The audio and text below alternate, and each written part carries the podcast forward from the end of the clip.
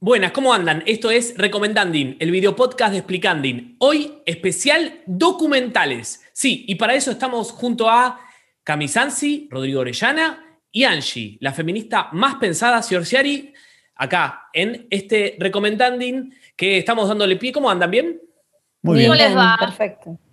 Hoy vamos a hablar de documentales en YouTube, en Netflix y en otras plataformas, así que va a haber para todos los gustos. Eh, esperemos que alguno sea de su interés. La verdad que los documentales ya han dejado de hacer esa cosa que nosotros veíamos tipo como en Discovery de el gorila que vemos ahí se introduce en esa madriguera sino que se han vuelto ¿no? una cuestión eh, mucho más interesante, con un desarrollo que también puede llegar a atraparnos y a interesarnos, y se está poniendo, me parece, mucha plata también en los documentales, con mucha más producción, y por eso me parece que hay una especie de auge por documentales, ¿no? Sí, también Eh, para mí quiero, tiene que ver. quiero, perdón. Sí. Sí. decime. No, digo que también tiene que ver un poco con lo que hablábamos en los primeros capítulos de esto del el público tratando de buscar historias reales, ¿no? Eh, y por eso el tema de los youtubers que cuentan o que parecen ser más reales que la televisión, me parece que con los, docu- los documentales va en ese mismo sentido, ¿no? En la búsqueda de historias reales que, que se puedan anclar justamente a la realidad y por eso interesan tanto y por eso hay tanto dinero también puesto en ese tipo de producciones. Eh, yo quiero saber quién fue la persona que puso en nuestra página que quería documentales, porque le quiero decir que lo detesto, porque no estuvo bueno, la verdad que a mí me la complicaron un montón, y creo que no soy la única, pero bueno. Yo Hay mucha gente decir que no se le atreve a los documentales, pero hay que atrevérseles. Yo tomé la decisión de ponerme a ver documentales casi autoexigiéndome y, y los disfruto. Realmente los disfruto. Voy a hablar de documentales que incluso me emocionaron. Eh, a mí es muy difícil emocionarme, lo sabe el chango, eh, y, y él también ha sido uno de los que me emocionó eh, y me emociona muy seguido, pero realmente los documentales han llegado a eso y creo que tiene que ver un poco, ¿no? Con estas historias verídicas que cuentan, autenticidad, y es que a veces la realidad supera la ficción. Si bien es una frase hecha, me parece que tiene mucho que ver, ¿no? Sí, y también ir un poco más allá. Creo que esto que, que nombrabas al principio de los documentales, como ya no son como aquellos de Discovery, donde contaban la historia de las momias, porque es algo que ya eh, lo, conocemos a través de un montón de, de cosas. Entonces, donde buscan una vuelta de tuerca más, ¿no? Bueno, si ya hablamos de, de las pirámides egipcias un montón de veces y de la historia, bueno, a ver ahora qué le metemos. Y donde entran a jugar también un montón de otras teorías y un montón de, otros acontecimientos que se suman, como creo que muchas veces sirven como eso, como para explicar, contar, mejor dicho, esa otra historia, muchas veces que no es la que nos han contado hasta el momento, entre, bueno, un- algunos tipos de documental, ¿no? Obviamente hay muchísimos, pero creo que es lo interesante de los documentales actuales que hay. Sí, también me parece que hay una cuestión que el documental está como muy emparentado a lo periodístico y, digamos, al formato periodístico de mostrar las cosas, y ahora está como un poco más eh, tomado con eh, cierto eh, guiño al cine, ¿no? Están producidos, grabados, editados con eh, unos recursos bastante novedosos, bastante llamativos, y eso también hace que, además de las temáticas que son muy interesantes de muchos documentales, visualmente sean también interesantes y no se queden en solamente el plano de una persona hablando, eh, imágenes tapándolo por encima, ¿no? Sino que se utilizan un montón de recursos, animaciones, reconstrucciones, eh, un montón, hay un montón de recursos que se utilizan en el documental actual que me parece que lo hace mucho más interesante desde lo narrativo, ¿no? No solamente eh, eh, tenemos, que, tenemos que tener que la historia esté buena, sino que también tiene que estar contada de una manera interesante, porque si no es un embole, por más que sea la mejor historia del mundo. De hecho, ya aparecieron como bastante variantes, ¿no? Ya apareció, por ejemplo, la docuficción también, eh, un poco ahí mechado, como decías vos, con el tema de, bueno, reconstruirlo, pero también a través de, una ficcionalidad, ¿no? Por supuesto.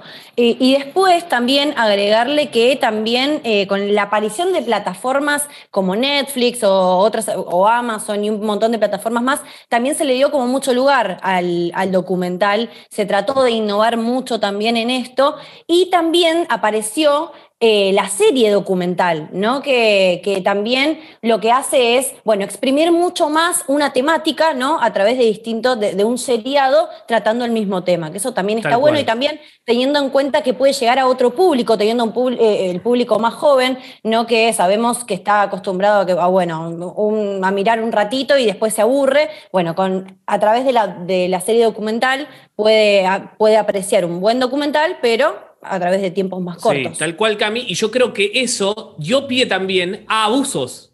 Dio pie a abusos, porque hay mucha miniserie documental que vos decís, ¿Para qué lo hiciste en seis capítulos, hermano? Con uno bien hechito, estábamos bien. Y me tenés seis capítulos entendiendo la historia. Ya la entendí, hermano. Tanto detalle no quiero tampoco, ¿entendés? Pero bueno, se han producido abusos.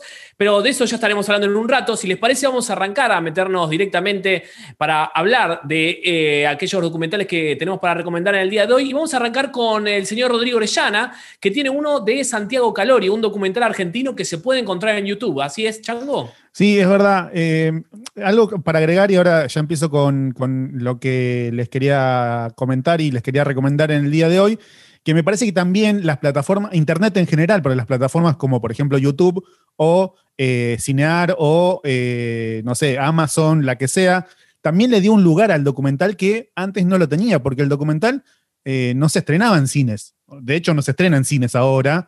Entonces, como que no tenía mucha pantalla, ¿no? Como que era o la tele o nada. En cambio, me parece que eh, Internet le dio ese lugar que, no tenía el, documental y bueno, por eso también un poco se explica la, explosión o, por lo menos eh, lo popular que es ahora eh, el documental. De la película que les quiero hablar, del documental que les quiero hablar, que se puede encontrar en YouTube o en otra plataforma que ahora les voy a contar, es un importante preestreno que relata una época eh, muy interesante de la cinefilia argentina, ¿no? En los años 60 más o menos, donde Argentina era como un faro cinéfilo de América Latina, donde eh, se estrenaban un montón de películas eh, de vanguardia, o sea, había muchos estrenos y mucha gente, por ejemplo, venía de otros países a ver eh, películas argentinas porque era en el único lugar donde se, estrenaban. Y bueno, este documental cuenta eh, esa parte de, la historia argentina y de la historia del cine y de las distribuidoras de cine, pero también se mete cuando ese, ese auge, digamos, esa época de oro, se ve interrumpida por las diferentes eh, dictaduras militares en Argentina, más precisamente con la de Onganía, que pone una, una, ley de censura muy, pero muy fuerte, donde eh, cualquier cosa que a la dictadura no le gustase, tenían la potestad de eh, sacarlo o directamente prohibir la, película. Entonces, habla un montón de gente que vivió esa época y que trabajaba y que estrenaba películas, que hacía películas, que iba al cine también en esa época y cuenta cómo era eso que, visto con los ojos de hoy, parece una locura, ¿no? Como por ejemplo, cuenta, eh, esto está en el, en el tráiler, así que no es spoiler, cuentan que, por ejemplo, había una escena de una película que estaba una mujer bañándose, o sea, abría la cortina y corte a saliendo del baño, con la toalla ya toda tapada, pero eso es porque le habían cortado la parte que aparecía desnuda, por ejemplo, ¿no? Entonces, eh, y eso se hacía literal manual con una tijera, o sea, agarraban el pedazo de la película, cortaban, la pegaban y bueno, listo, así se aprobaba la película. Si no hacían eso, la película no se aprobaba y no podía salir en los cines, ¿no? Y también cuenta un montón de pormenores de los vericuetos legales, los grises legales que eh, tenían las distribuidoras y la gente que distribuía películas que hacían para poder estrenar películas que no eh, se podía, ¿no? Así que esto es muy, pero muy interesante. También como eh, me, me, interesa esto como lo de lo artesanal de la película, ¿no? De cortar, de estrenar películas, todo como muy artesanal nosotros estamos acostumbrados a algo un poco más eh, industrial, ¿no? Y, acá lo que cuentan los viejos, eh, eh, ¿cómo se llama? No digo viejo la persona, sino como la gente que tenía mucha experiencia en esto, que vivió esa época, son estas cuestiones que, que hacían, ¿no? entonces me parece muy, pero muy interesante. Hay una parte también de los títulos, de cómo a veces, por ejemplo, había una película que era muy, era como el hit del momento, el tanque del momento, pero claro, por ahí no se podía traer a Argentina porque era muy caro, porque no la dejaban estrenar, entonces lo que hacían ellos era buscar una película de clase B con un nombre parecido y hacían toda la gráfica, toda parecida para que la gente vaya pensando que iba a ver la película esa Otra cosa. otra cosa, pero en realidad veían una película nada que ver, o, o que tenía un punto de contacto muy, pero muy chiquitito. También está en el tráiler que cuentan que se había estrenado King Kong y no podía entrar Ki- King Kong, y encontraron una película italiana que se llamaba Conga, ¿no? Entonces Oh, hicieron, hicieron, hicieron todo el eh, con K, Conga con K, y era, era también un monstruo gigante, entonces hicieron todo como una gráfica bastante parecida. eh, para que la gente vaya al cine pensando que iba a ver King Kong y probablemente mucha gente haya visto Conga pensando que era King Kong. Eh, bueno, y esas cosas pasaban mucho, ¿no? Así que este documental me parece muy, pero muy interesante.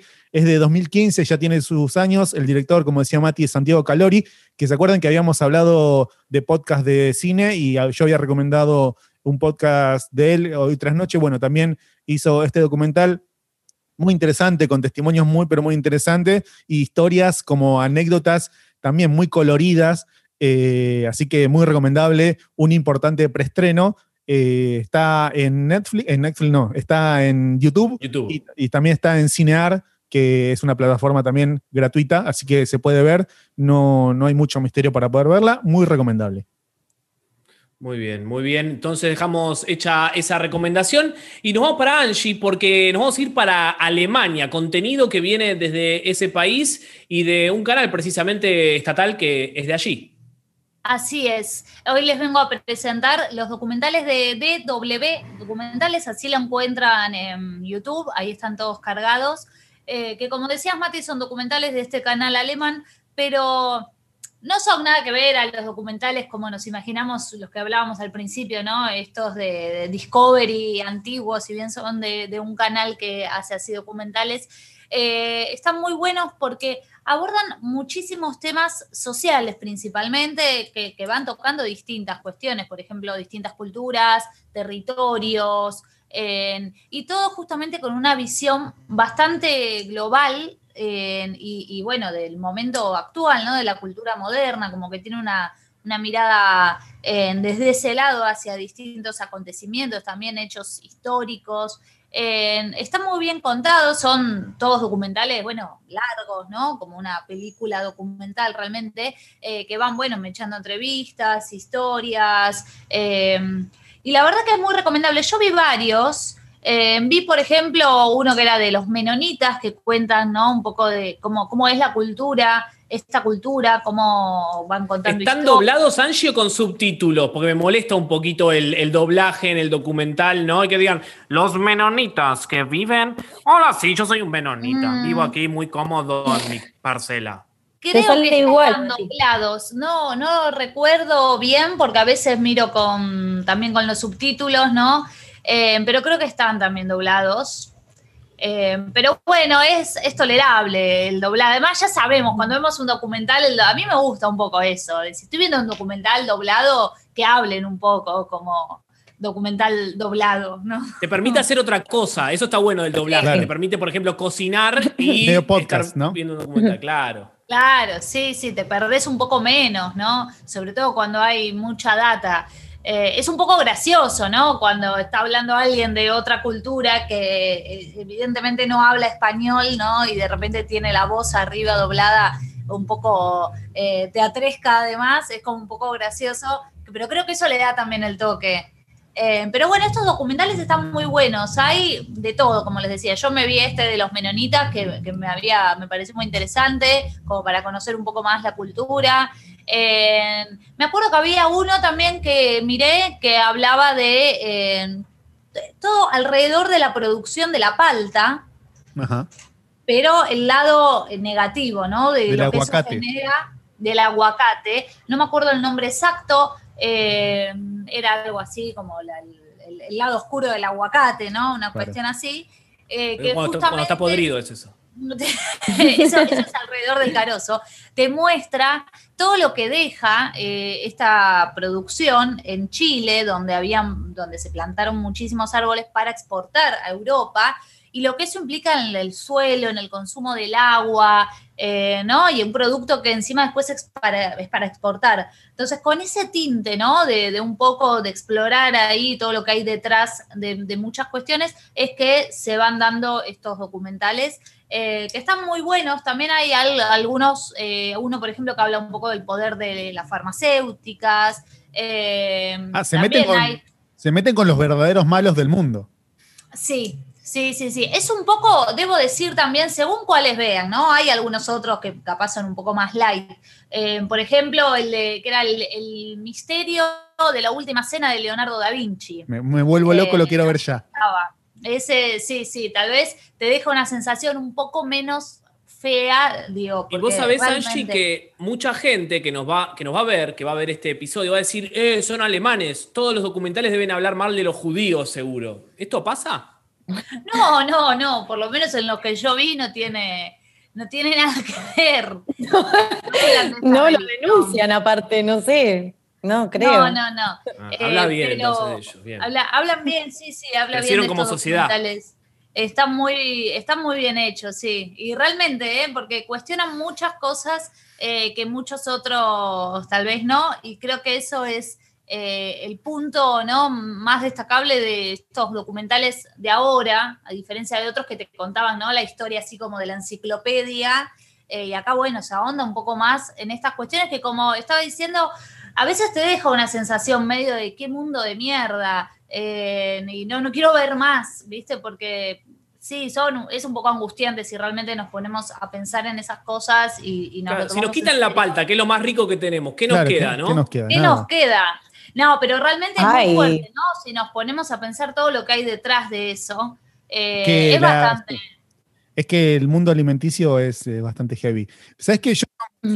por lo que contaste, no, me había dado cuenta, pero yo vi un documental de ellos eh, que era sobre Tesla. ¿Vieron la fábrica esta de autos eléctricos? Sí. Bueno, y me sí. porque en el documental em, ellos iban a la fábrica, todo, pero el documental estaba centrado en mostrar toda la tecnología alemana que utiliza Tesla. No como medio que decían, el auto eléctrico lo están haciendo ellos, pero en realidad lo hicimos nosotros. Es nuestro, claro. Es nuestro, ¿no? Como tenía es todo, nuestro. Todo el tiempo, no, porque esto lo que usan es tecnología alemana. Y hablaba el, ingeniero que lo había inventado, ¿no? Ese tipo de cosas. Está bien, me parece una mirada nueva, digamos, que no estamos acostumbrados. Estamos acostumbrados a que Estados Unidos se haga cargo de todo, ¿no? Como que hicimos todo nosotros. Bueno, ahí está otra, otra mirada también. Sí, por eso también hay muchos palos, seguramente, y lo pienso ahora, a muchas cuestiones a nivel global que, bueno, ¿no? Son, Estados Unidos está muy implicado. Eh, pero bueno, tengo también otro, que es de YouTube, y que va también un poco en esta línea de que lo ves y te quedas con la sensación de qué mundo de mierda, pero va un poco más a... Eh, eh, tiene tiene algunas teorías más conspiranoicas y cuestiones que a mí me, atraen mucho para mirar. Y es un documental, ya tiene algunos años, pero me pareció que no podía dejarlo pasar porque es, para quienes no lo hayan visto, se los recomiendo porque es como un antes y un después. ¿Cuál? podés creer o no, pero tienen que ver Seiges eh, The Movie, así se llama. Eh, tiene también una segunda parte que es eh, Seiges se me fue la palabra, era un poco complicada. El retorno. el retorno. sí, sí, tenía una palabra. La venganza de Seyes. Pero está muy, pero muy bueno porque realmente, bueno, a través de, no sé si son teorías conspirativas u otras visiones que se le da a la historia, arranca desde el cristianismo relacionado con la astrología, ¿no? O sea, haciendo desde esa relación ¿no? Hace todo un paso por, por el cristianismo y cómo esto se ha impuesto y la cultura y lo que han querido, hasta el FMI. Digamos, desde ahí parte, llega el FMI y la segunda parte que, bueno, propone un poco de... Adendum eh, es la segunda parte. Adendum, ahí está, no me salía la palabra. porque era Adendum. Adendum. Eh, y esa segunda parte que, bueno, propone un poco, bueno, a ver, cómo podemos seguir de acá en más. Eh, y es muy, pero muy interesante. Realmente a mí me dejó así cuando lo vi. Es largo, hay que tenerle paciencia. más, ese sí estaba subtitulado, tal vez eh, ahora se encuentre doblado, pero yo me acuerdo que lo vi subtitulado, está en YouTube.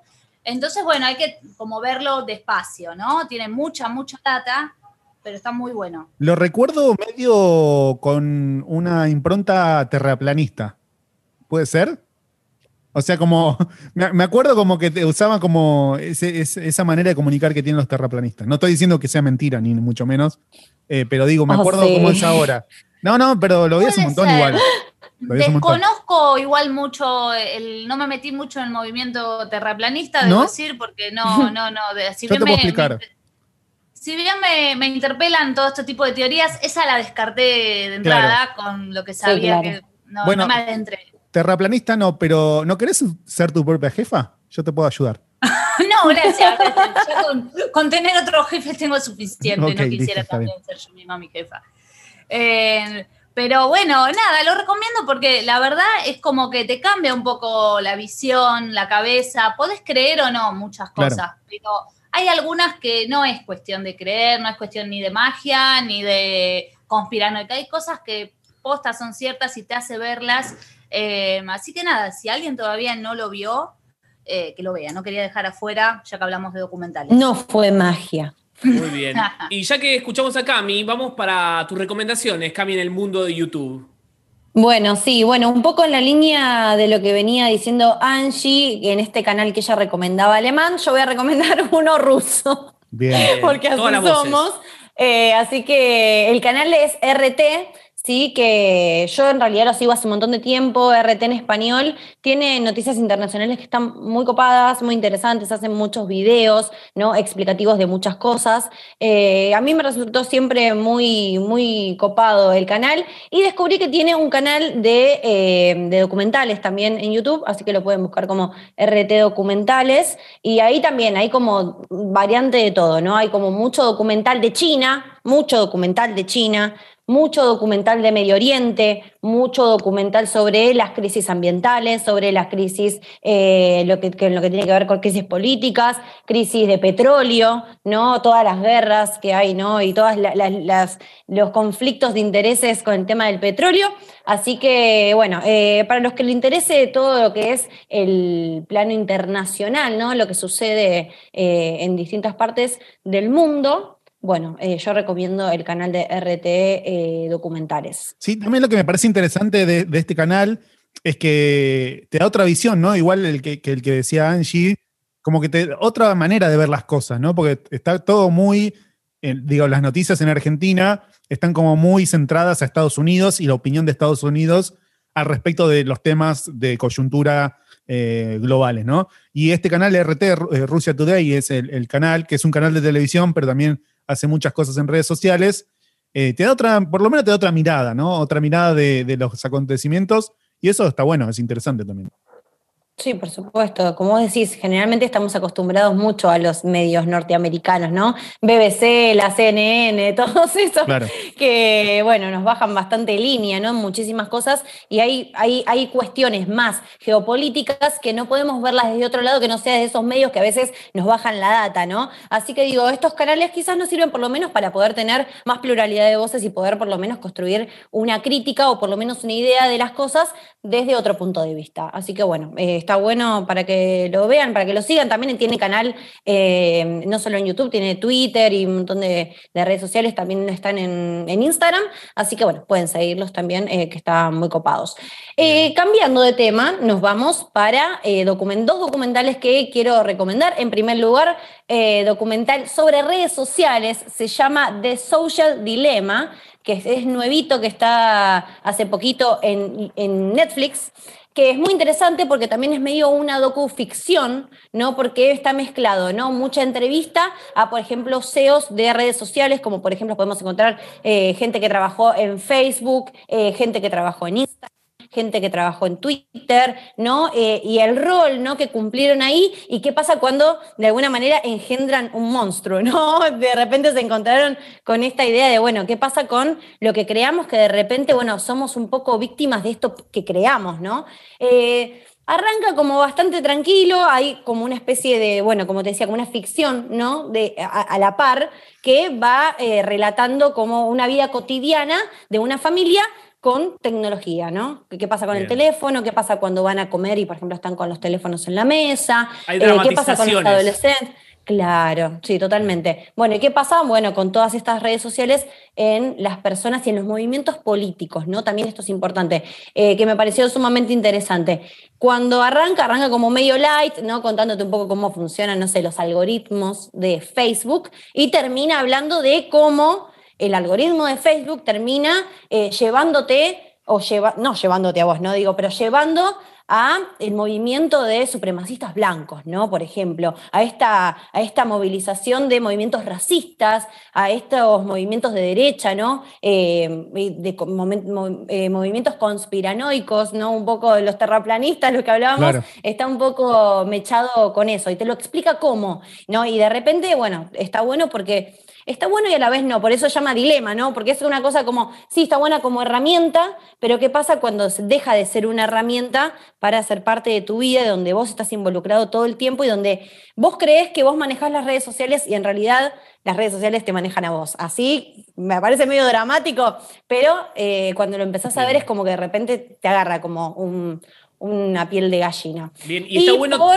Para, déjame interrumpirte un segundito acá, porque también está bueno verlo y también tomar en cuenta al mismo Netflix en esto, ¿no? Que es el que hace el documental. Claro. Porque es alguien que también usa nuestro algoritmo para darnos lo que quiere y ofrecernos lo que quiere que veamos. También nos obliga a seguir viendo cosas sin que nosotros queramos. Podés verlo así también, con esa cuestión de que tiene que se reproduce continuamente. Y también ha declarado el CEO de Netflix que su combate es contra las horas de sueño, ¿no? Con lo peligroso que suena esta frase, porque está jugando para generar todo el tiempo adicción a que sigamos viéndolo. Así que también está bueno tomar eso también como recaudo, si se quiere. Sí, bueno, los lo re recomiendo Re, re, re recomiendo que lo vean. Está bueno, es muy interesante. Eh, The Social Dilemma se llama el dilema de las redes sociales. Y por último, una recomendación un poco más eh, curiosa, podríamos decir. Hace poquito yo hice un explicanding sobre el turismo oscuro, ¿Y cómo surgió esto del turismo oscuro para hacer el explicanding en base a una serie documental que está en Netflix también, que se llama El otro turismo, ¿no? Donde hay un periodista, la verdad no me acuerdo el nombre en este momento, creo que se llama bueno, chicos, qué complicado que es esto. Eh, David, David Farrier, así se llama. David Farrier, David le vamos a decir. Eh, David eh, es un periodista que, bueno, va recorriendo distintas partes del mundo, ¿no? Porque no solamente digo latinoamericano, lo que recorre, sino distintas partes, y va haciendo como recorre, haciendo paradas en eh, distintos lugares donde hay turismo oscuro, ¿no? Y está buenísimo, es muy interesante, es muy curioso eh, para los que les gusta un poco eso, ¿no? Como esas cosas raras que uno a veces se encuentra. Eh, bueno, está bueno también para que lo busquen. Tiene una sola temporada, lo iban a renovar, pero medio que quedó en la nada eso. Pero muy recomendada, tiene muchos, mucha gente que lo comenta que está buena, que les interesa, que es muy interesante, así que lo pueden buscar como el otro turismo. Buenísimo. Gracias, Cami. Y yo voy a aprovechar entonces para hacer mis, mis recomendaciones, que son tres, bien breves, pero realmente en algunas cosas les digo, no me hagan caso. En esto les digo, háganme caso porque la verdad vi mucho documental y también me fijé en lo que la crítica ha dicho y creo que lo que voy a recomendar es muy, pero muy bueno, de mucho nivel. Y arranco por YouTube. Hay un documental que está doblado en YouTube, lo pueden encontrar subtitulado, bueno, eh, por otras vías, pero documental doblado en YouTube se llama El Impostor. Es así la premisa. Los primeros 10 minutos, una, una familia norteamericana, vuelvo a repetir, norteamericana, perdió a su hijo, desapareció un día, no lo encontró nunca. pasaron muchos años, muchos más o menos, pongámosle unos 10 años, y aparece un hombre en España que dice ser el hijo de esa familia. El pibe, que obviamente el título del documental es El impostor, no tiene obviamente nada que ver con ese pibe, es un hombre francés, obviamente esto es una historia verídica, es un hombre francés que aparte es más grande en los años que el pibe. Pero ¿qué pasa? La familia termina siendo más maquiavélica maléfica o misteriosa, pónganle el nombre que quieren, que el propio pibe. Así que esa es la premisa de El Impostor, que es un documental muy, muy bueno y lo encuentran en YouTube doblado, ya lo digo, pierde algunas cosillas, pero está bueno verlo. Después recomiendo de Netflix el último documental que he visto, que es muy, pero muy bueno, también se llama Vilas, serás lo que debo hacer o no serás nada, un documental que hace hincapié en la búsqueda de Guillermo Vilas, pero sobre todo de un periodista que se llama Edgardo Pupo, por lograr que a Vilas le den el número uno. Eduardo Pupo, sí. Por lograr que a Vilas le dé el número uno. Así que es muy bueno, pero ¿sabes por qué? Que es un documental que me emocionó. Porque la búsqueda la ejerce más el periodista que hasta el propio Vilas, porque él fue el que buscó la data, chequeó más de 22.000 partidos de tenis y se desgastó en esta causa de ser, de que a Vilas se le reconozca ser el número uno. Mucha gente dirá, hay causas más importantes en la vida. Sí, ya lo sé. Pero bueno, igualmente es muy, pero muy interesante y a mí que no me representa eh, en, nada Vilas, me, logró emocionar, así que vean lo que está muy bueno. Y por último, salvo que tengan alguna pregunta. No, yo sí tengo una pregunta. ¿Cómo, ¿Y cómo llegas a ver un documental de alguien que no te interesa? Claro. Porque sí me interesaba que era un periodista el que a través de mucha data, de recopilarla, de analizarla, eh, hacía ese reclamo y recién después le informaba a Vilas, mira Vilas, hice todo este estudio y voy a presentar toda esta carpeta a la ATP para que te reconozcan como el número uno. Incluso le manda un, a la ATP le mandan todo un código encriptado para que vea toda la data que tuvo que buscar y tuvo que analizarla con un ingeniero en sistemas rumano. Y el periodista es argentino. Muy bueno. O sea que es, la eh, historia, es la historia del periodista más que la de Vilas. Eh, pasa que el documental me echa mucho con la historia de Vilas, con muy buen registro sonoro que iba grabando Vilas a medida que se iba desarrollando su carrera en cassettes. Mira. Conoce a Krishnamurti y otras cosas. Y dice que es Dios, ¿viste? ¿viste? que a él le gusta decir que es Dios. Sí, sí, sí. No, no muestra el costado más egocéntrico de Guillermo Vilas, por suerte, eh, pero véanlo porque está, está bueno. Y por último, hago una recomendación de Amazon que se llama Muchos hijos, un mono y un castillo. Ese era el sueño de Julita Salmerón, una abuela española que la querés comprar ya mismo para tenerla en tu casa y adoptarla como abuela o que ella te adopte a vos como nieto o nieta, porque es un encanto. La mujer soñaba eso de chiquita y lo tuvo. Tuvo muchos hijos, un mono y un castillo y cuenta unas anécdotas, pero realmente impresionantes. Véanla porque es la mejor abuela que uno se puede encontrar. ¿eh? Qué lindo tener un mono. Lo tuvo. ¿Por qué querés tener un mono? Yo pensaba que un castillo, sí, la verdad yo también quiero ¿Por qué querés un mono? un mono, no sé. Cuando eran chiquites no, no tenían ganas de tener una, mascota exótica. Hoy lo pienso y sé que está mal. Es ilegal. Cuando era chiquita, claro, no, todavía no sabía que era ilegal. Tenía ganas de tener un mono. ¿Se acuerdan al principio, al principio de la pandemia y todo eso que unos monos habían como robado coronavirus de un, de un laboratorio? ¿Se acuerdan de eso? Yo me acuerdo que, se paseaban por Tailandia. Ese vi yo, claro, que habían, se habían descontrolado eh, y estaban invadiendo las calles. Tipo Shumanji. Sí, es verdad. Bien, Angie, ¿te quedó alguna otra recomendación o alguien? Es el momento de hablar ahora. La voy a decir eh, cortita porque se llama En pocas palabras, así que así es. Eh, una serie documental también de Netflix que está muy, pero muy interesante porque la manera que tiene de contar, ¿no? Justamente, en pocas palabras, cortito y al pie, son eh, capítulos de pocos minutos y apuntan a temas bastante universales, como decir la astrología, la belleza, el sexo, la alimentación, ¿no? Como, y hay, bueno, algunos un poco más eh, puntuales. También tiene series específicas, eh, tiene una, ¿no? Que es como, bueno, mechadito de cosas distintas. Eh, y otras que son, en pocas palabras, la mente. Entonces es toda la serie que te habla de cómo es la mente, procesos y demás, cada documental. Y está muy interesante porque, bueno, aportan información copada, eh, incluso de cosas que por ahí ya más o menos conoces, como decir, bueno, a ver, astrología, más o menos sé, conozco, ¿no? pero te aporta algo copado. Y en el caso de a mí, el de la mente me gustó mucho porque bueno, son cosas que tal vez no conocemos tanto, esta cosa más científica, pero contada de una manera como bajada más eh, a tierra, ¿no? Y también lo que tiene de copado es los recursos visuales que utiliza. Si bien tiene entrevistas eh, y demás, también tiene como mucha cuestión gráfica de animación entonces, bueno, lo hace bastante dinámico entre eso y que son cortitos y son distintos capítulos. Recomiendo esta serie documental en pocas palabras. Muy bien.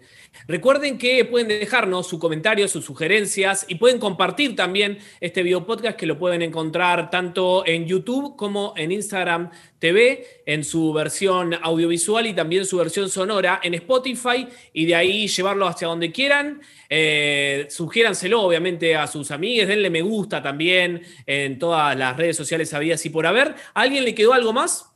No, yo quería decir que YouTube también tiene su parte de mm, productora de contenidos, YouTube Originals, y también produjo algunos documentales. Uno, como el, que más tiene que ver con este tiempo, es uno de, la pandemia, que lo hizo eh, el gran Luisito Comunica y Juan Pazurita. Eh, ¿Por qué ponen esas caras? Basta con Luisito Comunica. Basta. Aguante, Luisito Te lo ruego. Pero no solamente aparece él en este documental, sino que tiene eh, testimonios de un montón de youtubers alrededor del mundo que muestran sus ciudades, cómo estaban y un montón de cosas que están muy, pero muy buenas. Y también me parece interesante como eh, documento para mm, atesorar las sensaciones que se vivían o se vivieron, que todavía no terminamos igual, en esos primeros momentos de, la pandemia. Eh, está, está interesante. Muy bien, con eso entonces nos vamos, será hasta la próxima. Recuerden, miércoles 18 horas hay un nuevo Recomendanding. Lo encuentran entonces en el Instagram de Explicanding, en el canal de YouTube de Explicanding y en el canal de Spotify de Explicanding. Muchas gracias, Rodrigo, Cami, Angie. Buena semana. Chao. Chao, chao.